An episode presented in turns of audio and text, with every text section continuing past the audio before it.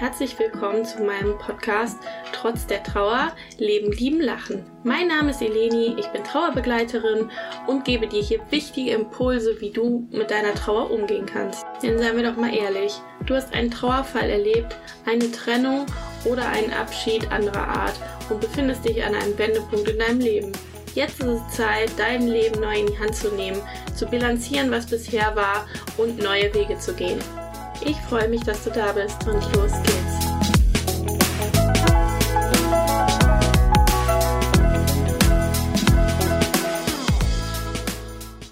Heute spreche ich mit Jackie. Als sie sieben Jahre alt war, hat äh, ihr Vater versucht, sich zu suizidieren. Dies hat aber nur mäßig geklappt, weil er da noch zehn Jahre im Wachkoma gelegen hat. Ähm, und was sie daraus für ihr Leben mitgenommen hat, welche Ansichten sie heute vertritt und wie es ihr geht, das hören wir jetzt im Interview. Viel Spaß!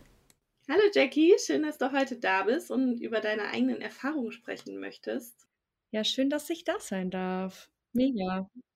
Ja, ich freue mich wirklich sehr. Wir haben uns ja in einem anderen Zusammenhang kennengelernt und ähm, ich habe so ein bisschen von deiner Geschichte aufgeschnappt. Du hast es ja in so einem Nebensatz erwähnt. Äh, was dir mit deinem Papa passiert ist. Und ähm, ja, da ich ja so ein große Ohren kriege bei solchen Geschichten, äh, habe ich dich dann angesprochen und äh, ja, freue mich, wenn du ähm, ja von deinem Verlust oder überhaupt von der ganzen Zeit äh, gerne uns was erzählen möchtest. Ja, ich bin jetzt auch sehr gespannt. Ich bereite mich auf sowas ja immer selten vor. Das kommt einfach das raus, was rauskommt. Äh, also ich bin selber gespannt, was heute passiert. Ja, magst du einfach äh, loslegen und von damals erzählen? Weil das ist ja schon ein bisschen bei dir her. Ja, also ich kann ja einfach mal so die Story erzählen, wie ich die öfter erzähle, oder? Wenn ich es einfach jemandem erzähle. Genau, also das war damals, da war ich sieben Jahre alt. Und mein Papa, der, also der war da damals auch schon mit meiner Mama nicht mehr zusammen. Ich glaube, die waren, haben sich getrennt, als ich fünf war oder so, aber die hatten ein super Verhältnis. Wir haben uns ähm, echt oft im Garten getroffen, haben ja da gegrillt und alles. Das Ding ist, ich weiß natürlich auch nicht mehr so viel, weil ich halt relativ jung war. Ähm, aber ich kann mich schon noch an so ein paar Sachen erinnern und es war immer ein gutes Verhältnis zwischen allen. Also es hat sich keiner irgendwie gestritten oder so.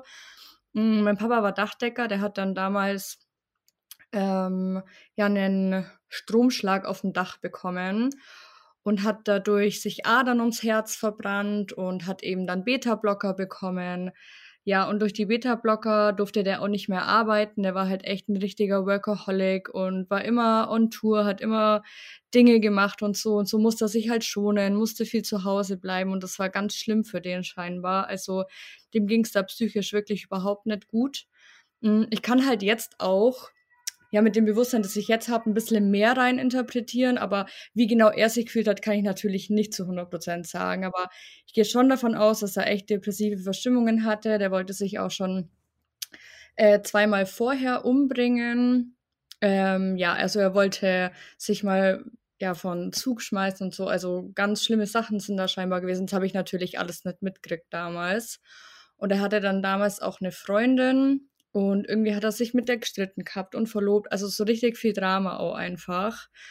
Und ja, dann war es wieder so weit, dass er halt ähm, ja einen Abschiedsbrief geschrieben hat und hat dann ja 75 von diesen Beta-Blockern genommen und also ja, die sind irgendwie davon vom Feiern heimgegangen. Also ich weiß eben auch ganz viel nur aus Erzählungen. Und dann war es so, da war er irgendwie daheim und die Freundin von ihm, die hat das dann irgendwie ja auch gewusst und dann also was genau da abgelaufen ist, weiß ja auch keiner. Auf jeden Fall hat dann meine Tante schon, die hat immer ein ganz gutes Gespür eigentlich für alles gehabt und hat ein komisches Gefühl gehabt und hat halt da angerufen und ähm, ja, irgendwie war, war sie dann auch ganz komisch und meine Tante hat dann seinen besten Freund vorbeigeschickt und er ist dann kommen und hat ihm so an die Schulter geklopft und gesagt, du, ähm, jetzt steh doch mal auf und da hat er halt dann das letzte Mal ausgeatmet und haben sie natürlich einen kleinen Krankenwagen gerufen und ja, dann haben die den echt auch ein paar Mal wiederbelebt und Magen ausgepumpt, aber das war halt schon relativ spät, weil halt das Gehirn echt wenig Sauerstoff hatte. Und ja, dann haben die den ins Koma versetzt, soweit ich weiß, und der ist dann ins Wachkoma gefallen und war zehn Jahre lang im Wachkoma und ist dann, als ich 17 war, an Organversagen gestorben. Also das ist so diese ganze Story.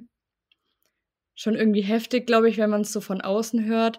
Und ich habe mir auch heute in der Früh noch mal Gedanken drüber gemacht und ich finde es ganz krass, weil für mich ist es halt einfach meine Realität und es war schon immer so und es ist okay für mich, weil es halt auch einfach sehr lang her ist. Ähm, mhm. aber ich glaube, wenn man das von außen hört, schon kann es schon krass wirken irgendwie. Ja, vor allen Dingen Jahre später. Also, äh, wie viele Jahre ist das jetzt her? Magst du verraten, wie alt du bist? Genau, äh, ich bin jetzt 28, also es ist jetzt elf Jahre her, dass er gestorben ist und 21, ähm, genau, dass das war. Ja. Ja, und ne, also wir haben uns ja in einem anderen Zusammenhang kennengelernt und jetzt diese elf Jahre später, du hast das natürlich, also du kannst das halt sogar in einem Satz verpacken, ne? Also du hast das echt in so einem Nebensatz ja, mal ja, kurz genau. fallen gelassen, ne? Weil du das halt auch, ähm, ja, wie du sagst, ist schon zu deiner Realität geworden, ne? Du hast das schon so angenommen, verarbeitet, musstest, musstest du ja, ne? Du mhm. kennst ihn ja eigentlich seit du klein bist, dann also du hattest ja keine Möglichkeit, dich zu verabschieden. Ja, obwohl ich schon beim Erzählen, ich habe jetzt schon gemerkt, wie so mein Nervensystem schon noch darauf anschlägt mhm. und ich auch schwitzige Hände bekomme und so. Also ich weiß auch gar nicht, inwieweit man sowas zu 100% verarbeiten kann oder was man da auch genau tun kann. Vielleicht kannst du da ja auch noch mhm. irgendwie was dazu sagen. Ähm, Finde ich spannend. Also ja. Mhm. Ja, ja, diese Kurzversion, ne, das ist so auch, um die anderen Leute halt zu informieren. Oder ich mhm. weiß gar nicht, in welchem Zusammenhang du das da, äh, überhaupt gesagt hattest, aber ähm, dann weiß erstmal jeder, aber es macht auch ganz klar deutlich, indem du das so kurz sagst, aber sprich mich bitte nicht weiter drauf an, ne? Also mhm. Also diesen Satz kriegst du wahrscheinlich so einfach von den Lippen und sagst so, so und so war das und lass es aber bitte so stehen. Also so war mein äh, Empfinden da. Ja. Ähm, und klar, wenn du es jetzt nochmal detaillierter erzählst, ähm, dass du dann mehr in die Emotionen gehst, ne? Also die ja. schwitzigen Hände, das. Hm. Es ist halt, glaube ich, vor allem auch das Ding, weil ich keine Lust auf Mitleid habe. Hm. Das ist wahrscheinlich auch der Grund, warum ich mich dann lieber gern kurz halte, weil, ähm, ja, mir geht es nicht schlecht damit jetzt halt. Hm. Und es bringt halt jetzt auch nichts da, ähm, ja, dann irgendwie Mitleid zu ernten, weil das, das gibt mir irgendwie nicht so ein gutes Gefühl, so als, ja, warum auch immer, keine Ahnung. Da habe ich dann wahrscheinlich wieder so das Gefühl, ich nehme zu viel Raum ein, ich habe zu viel Aufmerksamkeit, das ist vielleicht auch nochmal so ein Thema, das dann mit anspringt, aber ja, schon spannend eigentlich, gell, das alles. Mhm.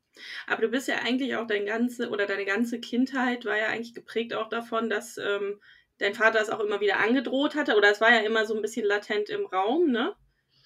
Ich habe es halt nie mitgekriegt. Das hat, das hat mir dann auch nur eben meine Tante und man, äh, mal erzählt, weil die war echt sehr eng mit ihm.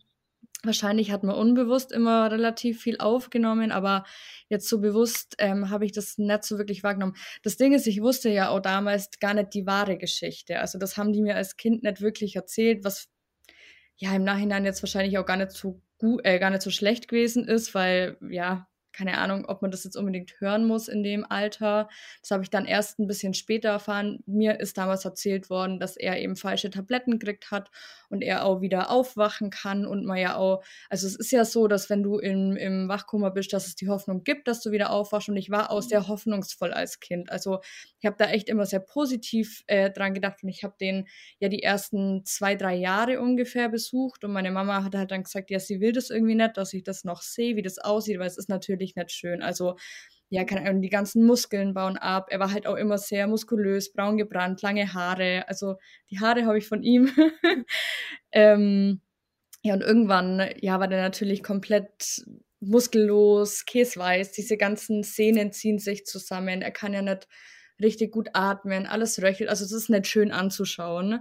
Und ich bin, habe auch gar nicht mehr mitgekriegt, dass die ihm die Haare abrasiert haben. Da bin ich auch echt froh drum, weil ich ihn einfach wirklich eher noch so in Erinnerung habe, wie er war.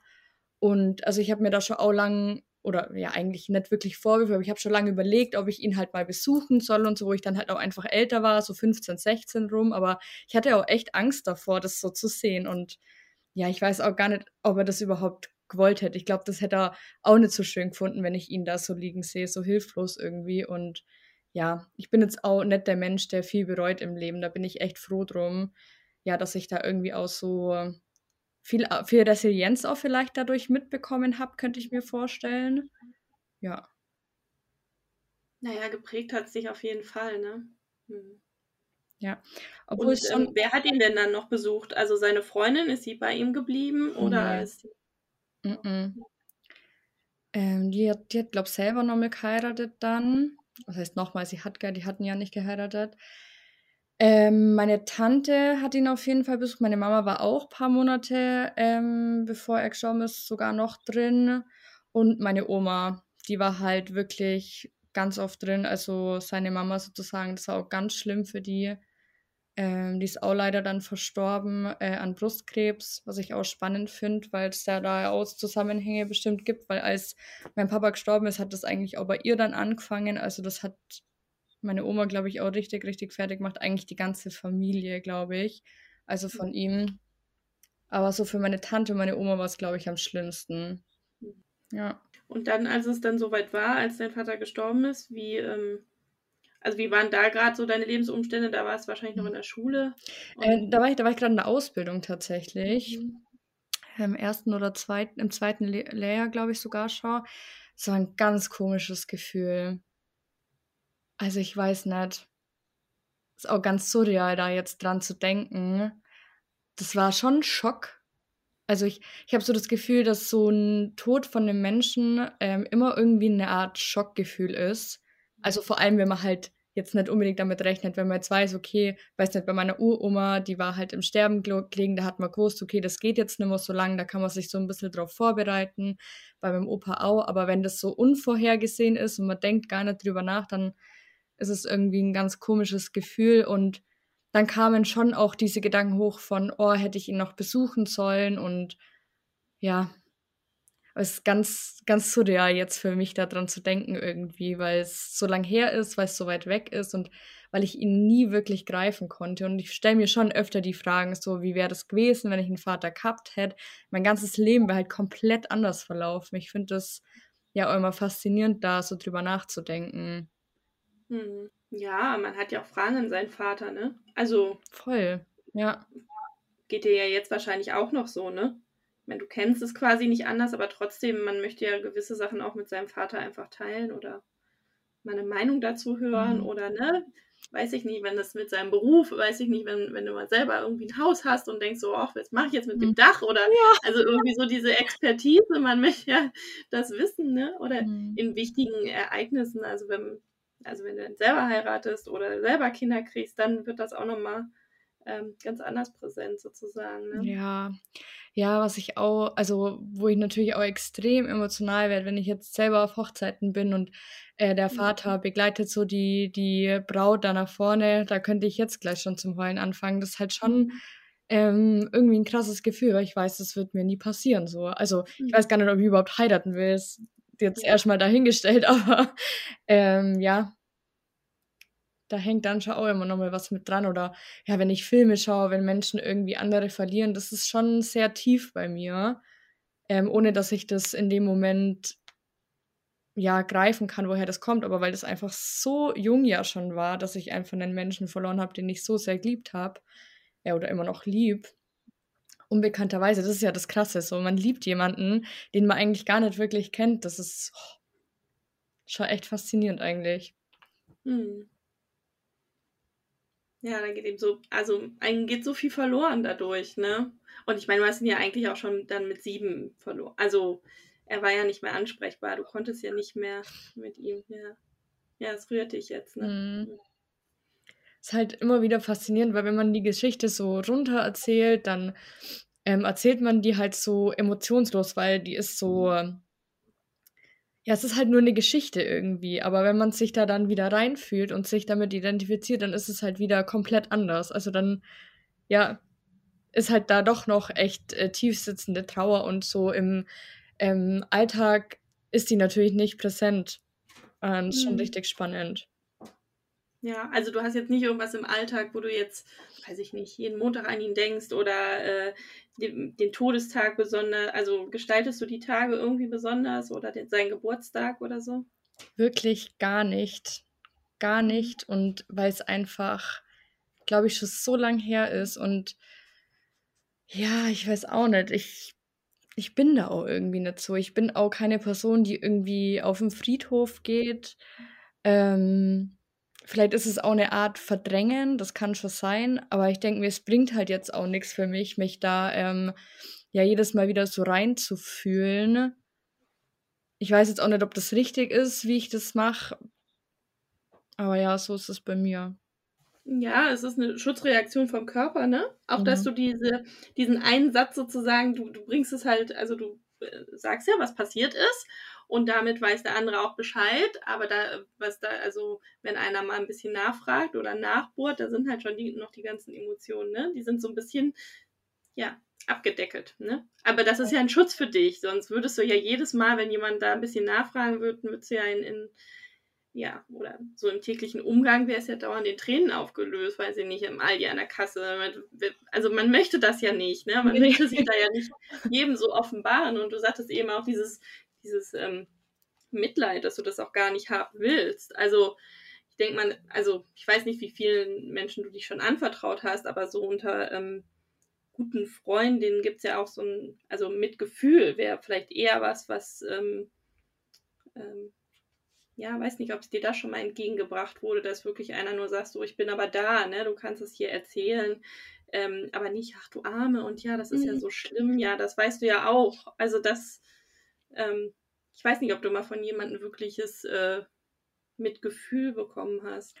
Doch, auf jeden Fall. Also, ich habe das auch schon vielen Menschen erzählt. Es ist jetzt nicht so, dass ich also, ich bin auch ähm, ich vertraue Menschen auch sehr. Also, Mhm. klar, das kann mir vielleicht auch schlecht ausgelegt werden, aber ich denke da gar nicht so. Ich habe damit auch kein Problem, das zu erzählen. Ich finde das eigentlich eher spannend und ich glaube, dass ich da eben vielleicht auch 'ne Inspiration sein kann für Menschen, die vielleicht ähnliche Sachen erfahren haben, dass sie sagen: „Hey, man kann halt trotzdem irgendwie, ja, sich 'n geiles Leben aufbauen und muss jetzt nicht irgendwie in Trauer versinken.“ Ähm, aber wie gesagt, da muss man halt auch wieder diese Balance halten zwischen Verdrängen und, ähm, Aufarbeiten und ich habe da auch echt, ähm, ja, die letzten Jahre immer mal wieder öfter reingefühlt und habe da 'n paar Sachen gelöst, die einfach ja, an die ich halt nie hin wollte, weil ich mir dachte: „Gut, das bringt mir nix“, aber es ist halt dann doch irgendwo ja immer 'ne Erlösung oder ja, es befreit einen ja auch emotional, weil wie du schon gesagt hast, man deckelt das so und, ähm, das war nämlich auch der Kontext, den ich erzählt habe. Ich war so taub früher. Also,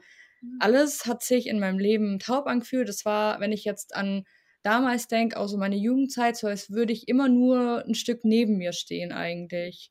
Und erst als ich angefangen habe, mich mit mir, mit meinen ganzen Themen und eben auch dem Traumata und so auseinanderzusetzen, hat es angefangen, dass ich das Leben viel mehr genießen kann, dass ich viel mehr Leben spüre, dass ich viel mehr Lebensfreude spüre und klar, es gibt's Tiefphasen, die vielleicht auch 'n bisschen tiefer sind, als sie vorher waren, aber dafür habe ich halt auch diese Hochphasen nicht so gefühlt. Also, es war eher betäubt und jetzt ist es halt, ja, alles viel freier und emotionaler und schöner.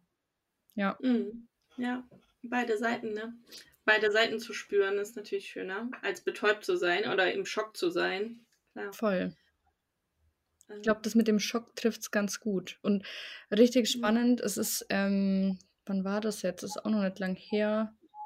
Ich glaube, Dezember oder Januar war das, ist 'n guter Freund von meiner Mama gestorben, der hatte 'n Motorradunfall. Und das war krass, weil das war auch 'n richtig heftiger Schock für mich. Der war auch echt 'ne Bezugsperson für mich. Also, wir haben uns echt gut verstanden auf, ähm, 'ner spirituellen Ebene vor allem. Und damit hätte ich halt auch gar nicht gerechnet und ich habe gemerkt, diesen Schockzustand kenne ich und ich habe das Gefühl, das war so das gleiche Gefühl, das ich damals, ähm, ja, bei meinem Vater gespürt habe und da hat sich das dann wieder so wiederholt und ich konnte das noch mal fühlen, was das für 'n Gefühl war. Das war, ja, interessant zu beobachten irgendwie. Und wie bist du da rausgekommen? Das ist spannend. Aus Diesmal. Mhm. Ähm, dieses Mal mhm. Boah, ja, also, ich habe das wirklich bewusst wahrgenommen und gefühlt, wie sich's anfühlt und, ähm habe halt drüber nachgedacht, was gewesen wäre, wenn er noch wenn er jetzt noch da wäre, was wir noch machen wollten, ähm, und habe aber dann einfach, ja, das angenommen, dass es jetzt so ist und dass es vielleicht so sein sollte. Also ich muss auch wirklich sagen, dass die Spiritualität oder allgemein der Glaube an irgendwas einem da, glaube ich, eh voll helfen kann, dass man einfach, also ich glaube daran, dass man danach nicht einfach weg ist. Und das finde ich ist halt ein richtig schöner Glaube, weil selbst wenn es nicht so ist, egal, aber jetzt ähm, fühlt sich halt gut an für mich und ja, die sind halt immer noch da irgendwie und das hilft mir sowieso da immer, ähm, ja, besser drüber, also besser da drüber zu kommen. Und ja, das einfach ja, annehmen, dass das jetzt so ist und auch an die schönen Momente vielleicht denken, die man, die, die man mit der Person hatte. Und ja, das ist eigentlich so, mhm. wie ich damit umgehe. Ja, bei deinem Vater warst du ja gar nicht ähm, so bewusst. Also klar, du hast zum einen noch ein Kind, aber du hattest dich ja mit diesem Thema auch noch gar nicht beschäftigt. Mhm. Und ähm, jetzt natürlich schon viel, viel mehr und bist dann natürlich, ne, ist jetzt war dir jetzt einfacher zu sagen, so, ich nehme das jetzt mal bewusst wahr, diese, diese Leere oder dieser Schock oder dieses, ja, diese Watte im Kopf. Man fühlt sich ja irgendwie so ganz, ganz, ganz diffus. Das ist und ein ganz ähm, komisches Gefühl. Ja. Ja, ja, aber das jetzt mal aktiv da reinzuspüren in, in diese Leere oder in dieses Komische, ähm, kannst du ja natürlich nur machen, weil du äh, diese andere Erfahrung gemacht hast, ne? Ja, ich finde eh ähm, alles, was so mit dem Tod zu tun hat, ein ganz spannendes Thema, weil ich habe so manchmal das Gefühl, dass es ein, so ein bisschen ta Tabuthema ist in unserer Gesellschaft. Und ich verstehe das gar nicht, weil das gehört ja genauso zum Leben dazu wie alles andere. Und ich glaube, dass, also ich habe das eben schon aus Podcasts mal gehört, dass es ganz krass ist, wenn man Kinder bekommt, weil wenn du Leben gebärst, dann gebärst du damit auch automatisch den Tod. Und das ist so ein krasser Gedanke irgendwie. Und ich finde es ja voll wichtig einfach, dass sich damit auseinandergesetzt wird, weil ja, wenn man halt immer davon ausgeht, dass alle Menschen, mit denen man zusammen ist, äh, immer weiterleben wird, dann wird man natürlich extrem fallen. Und deswegen ist es halt schon schön zu wissen, okay, das kann passieren und das, dass man sich irgendwie da mental drauf vorbereitet. Also, ja. Ja, ich meine, also ist es natürlich gut, dass der Körper so eine Instanz hat und dir nicht hier alle äh, zwei Minuten sagt, oh, du wirst bald sterben oder du wirst irgendwann sterben, ja. weil dann würden wir ziemlich ängstlich durch die Welt gehen und wahrscheinlich nicht Auto fahren, nicht fliegen und äh, überhaupt wahrscheinlich gar nichts mehr machen, ja, uns irgendwie versuchen zu schützen. Ähm, das hat der Körper schon schlau, schlau sich überlegt. Aber natürlich ähm, sind wir alle auf dieser Welt, um irgendwann zu sterben, ja. Und, und man kann ja sich ganz konkret darauf vorbereiten ja, oder mal überlegen, ja, was mache ich denn mit meinen lieben Sachen, die ich so alle habe? Wer kriegt die denn mal? Also ich habe das in meiner Ausbildung wirklich gemacht, ähm, dass ich quasi mein eigenes Testament geschrieben habe mit den Dingen, die ich halt zu der Zeit hatte. Und weiß ich nicht, habe dann Armbänder an verschiedene Freundinnen verteilt und so, ja. Aber warum, also, warum darf man sich nicht damit beschäftigen, ja? Ja, ich muss wirklich sagen, ich habe auch ähm, ja, so das letzte halbe Jahr öfter mal drüber nachgedacht, einfach mal eins zu schreiben, weil ich habe wirklich keins. Wie macht man das denn überhaupt? Ja. Nimmst du einfach, einfach eine Liste, äh, was du alles hast und dann äh, ja, denkst du, wem würde das vielleicht gefallen? Äh, ja, oder ähm, keine Ahnung, Schmuck, was man am Körper trägt oder so, ne? Wem, wer hat dann schon mal zu mir gesagt, auch die Kette gefällt mir, dann kriegt er vielleicht die Kette oder irgendwelche Schuhe, die jemandem gefallen haben, ja, dann kriegt er die Schuhe oder wer kriegt meine Tagebücher, ja, weiß ich nicht. Man hat auch teilweise wirklich persönliche Sachen.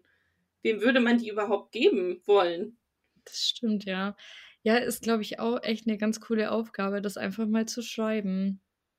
Ja, und aus, aus der Sicht der anderen quasi was würde die, also was ähm, erinnert denn die anderen an mich sozusagen oder was finden die denn an mir wertvoll oder welche Gegenstände würden die sich denn überhaupt aussuchen von mir? Mhm. Was macht mich denn so aus oder was habe ich denn, was ich da verteilen könnte? Also das hat viele Aspekte und es ist echt, ist echt eine schöne Übung. Ich kann da auf jeden Fall noch mal eine richtig, richtig krasse Geschichte erzählen dazu. Ja.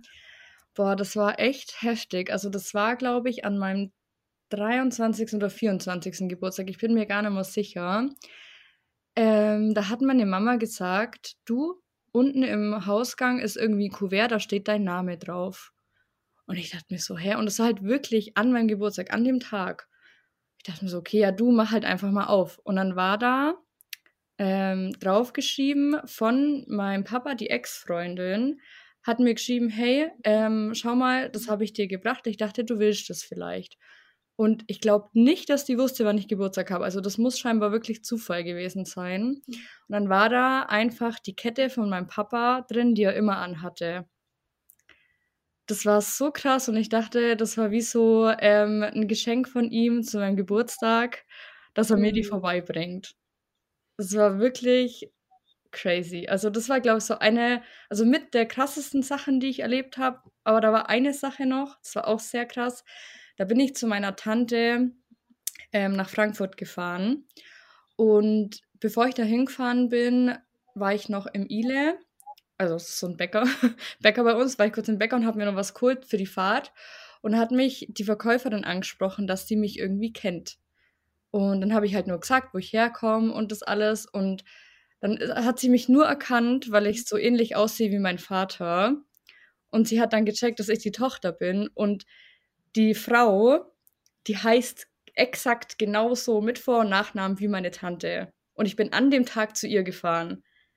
Also es sind zwei so Sachen, die mir passiert sind, wo ich mir dachte, okay, das können einfach keine Zufälle sein. Also das war schon echt richtig krass. Ja, also deutest du das so als so Zeichen von ihm? Ja, auf jeden Fall. Mhm. So, es hat er mir auf jeden Fall an dem Tag äh, eine gute Fahrt gewünscht und an dem einen Tag wahrscheinlich alles Gute zum Geburtstag. ja, so schön, ja. Ja, und dafür offen zu sein, ne? Und das anzunehmen und nicht irgendwie als gruselig zu empfinden, sondern einfach so, ja, das ist, hat er halt runtergeschickt oder wo er auch immer ist, äh, ja. um dir zu zeigen, dass er auch noch da ist. Und also die Kette trägst du wahrscheinlich in Ehren. Oder hast du ja, die heute an? Ich habe die nicht an, aber ähm, die ist auf jeden Fall immer hier in meinem. Schrank. Ja, total schön. Mhm. Gibt es irgendwas in deinem Leben, was durch diese Erfahrung sich komplett geändert hat? Also gibt es irgendeine Einstellung oder irgendwas, was du sagst, das ist seit dem Tod total anders geworden? Ich glaube bei mir tatsächlich nicht so vieles, weil es eben schon so lang her ist. Nee. Da wird mir jetzt spontan nichts Brisantes einfallen. Mhm. Aber ich denke, dass mein komplettes Leben sich dadurch verändert hat, weil ich gehe halt auch davon aus, wenn er jetzt da gewesen wäre, dann hätte ich ganz sicher einen anderen Job gemacht, dann wäre ich vielleicht sogar auf einer anderen Schule gewesen. Das weiß ja keiner. Dadurch hätte man andere Leute kennengelernt, man kommt in komplett andere Kreise. Also bei mir hat, eigentlich, hat sich eigentlich alles verändert dadurch. Also es gibt wahrscheinlich nichts, was sich nicht verändert hat. Mhm. Ich glaube, es ist eher so rum bei mir. Ja, aber du warst jetzt nicht so, dass du sagst, boah, jetzt muss ich mein Leben in vollen Zügen genießen und das ist erst seit dem Tag oder. Nee, aber ich kann mir vorstellen, dass ich dadurch vielleicht selbstständiger geworden bin, schneller selbstständig geworden bin einfach. Ähm, und aber jetzt trotzdem auch durch diese ganze innere Arbeit und die durch die Persönlichkeitsentwicklung ähm, trotzdem auch mein inneres Kind nie vernachlässigt habe. Also ich glaube schon, dass ich dadurch vielleicht auch ein bisschen bewusster ähm, bin oder vielleicht auch schneller reif geworden bin als andere. Ähm, das kann ich mir schon vorstellen, aber das sind auch alles nur Mutmaßungen. Keiner weiß es, wie es gewesen wäre. Ja, also ich glaube schon, dass du einen ganz anderen ähm, Umgang mit, mit zukünftigen Verlusten hast, ne? Ja, also sieht man ja jetzt, also das war ja jetzt gerade das Beispiel, dass der Freund deiner Mutter auch noch verstorben ist. Ähm, ja. Und dass du damit ganz anders umgegangen bist oder, oder ja, bewusster auf jeden Fall. Ne? Diese, diese Bewusstseinsstufe, das finde ich so das Wichtige oder das ist auch das, was ich immer sehe, dass die, ähm, also der erste Todesfall sozusagen einen so ein bisschen aufrüttelt und sagt so, hier, guck mal, was du auch noch im Leben willst und wer du bist und, und äh, wo du hin willst. Und dass dann zukünftige Verluste, die natürlich in unserem Leben sowieso immer auch noch passieren, dass man denen irgendwie anders begegnen kann. Ne? Auf jeden Fall. Ich glaube auch, ich finde es halt zum Beispiel krass, ich habe ähm, auch Freunde in meinem Umfeld, die haben noch nie jemanden verloren. Mhm. Also bisher noch nie. Und die sind ja auch in meinem Alter so um die 28 bis 30. Das stelle ich mir halt dann schon krass vor, weil ich kenne dieses Gefühl ja schon und die kennen das noch mhm. gar nicht. Und die wird es nochmal so voll aus dem Leben hebeln wahrscheinlich. Ähm, ja, wobei es, und ja, mir fällt es wahrscheinlich dann nicht mehr ganz so schwer wie, wie denen. Das ist natürlich schon ein Vorteil. Also, hm. wenn man da mal Vorteile draus ziehen könnte, dann wäre das auf jeden Fall einer. Ja, aber damals, als du noch klein warst, hat das, hatte das natürlich auch noch nie jemand erlebt, ne? Mhm. Also ich weiß nicht mehr, wie war denn der Umgang mit deinen, deinen Freundinnen oder kannst du dich kaum noch dran erinnern? Oh, da kann ich mich echt gar nicht mehr erinnern da war ich, glaube ich, echt zu jung dafür. Da hat man ja auch noch nicht diese tiefen Verbindungen, die man jetzt hat. Mhm. Oder erinnerst du dich, dass die Schule irgendwas Besonderes für dich da gemacht hat? Oder ist da irgendwer auf mhm. dich zugekommen? Nee. Da kann ich mich echt nicht erinnern. Also das Einzige, was ich nur weiß, ist, als er dann wirklich, also als er dann ja gestorben ist, dass ich halt, ähm, ja, dass die in der Ausbildung echt nett waren und gesagt haben, ich kann mir auch eben noch mehr Urlaub nehmen, wenn ich das brauche. Das war schon schön, aber dadurch, dass ich ja eigentlich den Verlust schon mit sieben hatte, war der Tod dann nicht mehr so weit davon entfernt irgendwie. Mhm. Und am Ende hat du also hattest du die ganze Zeit noch die Hoffnung, dass er wieder äh, also, dass er wieder aus dem Wachkoma in, erwacht oder? Nee, also irgendwann hat das, also ähm, habe ich dann halt auch verstanden, dass selbst wenn er aufwachen würde, dass er halt zu 100% pflegebedürftig wäre, der könnte nicht alleine essen, also weil eben sein Gehirn schon so lang unterversorgt war. Ähm, ja, und dann habe ich eigentlich eher gehofft, dass er nicht aufwacht, weil wäre ja auch nicht wirklich schön gewesen. Und es war dann schon eher ähm, eine Erlösung, dass er sterben durfte. So. Und ich muss auch sagen, ich habe da letztens mit meiner Tante auch noch mit drüber geredet. Und also sie war da damals auch echt richtig wütend auf diese Ärzte, die ihn halt ständig wiederbelebt haben, äh, wo man sich denkt, warum? Also was, was bringt das jetzt noch? Lasst ihn doch einfach gehen so. Und jetzt musste der halt im Endeffekt zehn Jahre gepflegt werden. Ähm, ja, keine Ahnung, Heute wäre das vielleicht anders mit einer Verfügung oder so. Ähm, ja, das sind halt auch so Dinge, wo man dann so als Angehöriger wahrscheinlich, also ja schon einfach auch wütend werden kann, wo man sich denkt, ja, was soll das jetzt so? Mhm. Das ist noch so ein Aspekt, den, den ich ganz spannend fand letztens, als ich mit ihr geredet habe. Also, gibt das für dich irgendeinen Sinn, dass er noch die zehn Jahre am Leben war? Hm. Habe ich mir natürlich auch schon öfter Gedanken drüber gemacht. bin ja schon der Meinung, ähm, dass nichts umsonst passiert mhm. und ja, ich glaube auch an Karma. Ich glaube halt daran, dass er vielleicht einfach noch ein bisschen was aussetzen musste, dass er halt ja noch so ein bisschen zwischen Leben und Tod geschwebt ist. Ähm, ich kann mir das vorstellen, wie so eine Brücke irgendwie, auf der er stand und gewartet hat. Ähm, ja, dass er einfach da noch ein bisschen was abarbeiten musste, sozusagen. Kann ich mir schon vorstellen, ja die Betrachtungsweise spannend, ne? Hm. Ja, ich finde, also man kann natürlich sagen, man macht sich leicht damit und bestimmt ist es auch so, aber ich muss auch wirklich sagen, damit fühlt sich alles leichter. Und wenn ich davon ausgehe, dass alles so wie es ist, dass es auch so sein soll, dann hat man ja auch Vertrauen, man geht vertrauensvoll durchs Leben, man weiß, dass einem genau das passiert, was einem passieren soll. Und wenn mir das damals nicht passiert wäre, wäre ich auch nicht, also ganz sicher nicht an dem Punkt, an dem ich jetzt bin. Und ich bin froh, dass ich da bin, wo ich bin. Und deswegen, mhm. natürlich bin ich nicht froh, dass mein Vater gestorben ist, aber ich bin froh, dass mein Leben jetzt so ist, wie es ist. Und es ist alles okay. Und ja, mhm. da bin ich schon dankbar dafür, dass ich einfach, ja, dieses Vertrauen erleben darf. Und ja, ich würde mir wünschen, dass mehr Menschen dieses Vertrauen in sich spüren können. Ja, und somit einen Umgang damit finden, ja, und es nicht so, nicht so ein Tabuthema ist. Ich finde es mhm. so ähm, also es erwächst halt so viel Schönes auch aus diesen traurigen, also das sind traurige Geschichten und das ist ganz, ganz schlimm, aber wie sich die Leute dadurch verändern, das ist so wunderschön, ja. Oder es setzt solche Kräfte auch frei, dass, dass dann wirklich auch Personen sagen, ich mache nochmal was ganz anderes oder ich mache jetzt endlich mal was aus meinem Leben, ja. Erstmal werden die so aufgeruckelt, so nach dem Motto, siehst mal, es können bald zu Ende sein, ja. Auch wenn man noch jung ist, dein Vater war ja nicht alt. Auf jeden Fall, ja, das ist halt richtig krass. Ähm, der war da einfach damals 27, also halt einfach ein Jahr jünger als ich. Das finde ich so heftig.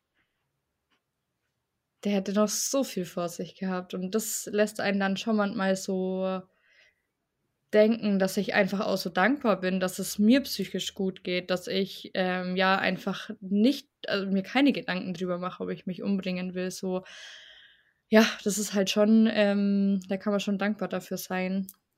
Ach, Jackie, vielen lieben Dank. Es war sehr, sehr, äh, sehr schön mit dir. Ich fand es auch sehr schön. Mega cool. Danke für die Einladung, wirklich. Sehr gerne. Ich hoffe, du konntest dir aus dieser Folge etwas mitnehmen, vielleicht einen kleinen Impuls, den du heute oder morgen direkt umsetzen möchtest. Wenn du das Thema vertiefen willst und bei meinem Interviewpartner vorbeischauen möchtest, dann schau doch mal in die Shownotes, denn da verlinke ich dir alles. Und wo du mich findest, das weißt du ja. Das ist über meine Homepage oder mein Instagram-Profil. Scheu dich nicht, meinen Podcast zu abonnieren, eine Bewertung dazu lassen oder mich direkt zu kontaktieren. Ich freue mich, wenn du bei der nächsten Folge wieder mit dabei bist, einschaltest und meiner Stimme lauschst.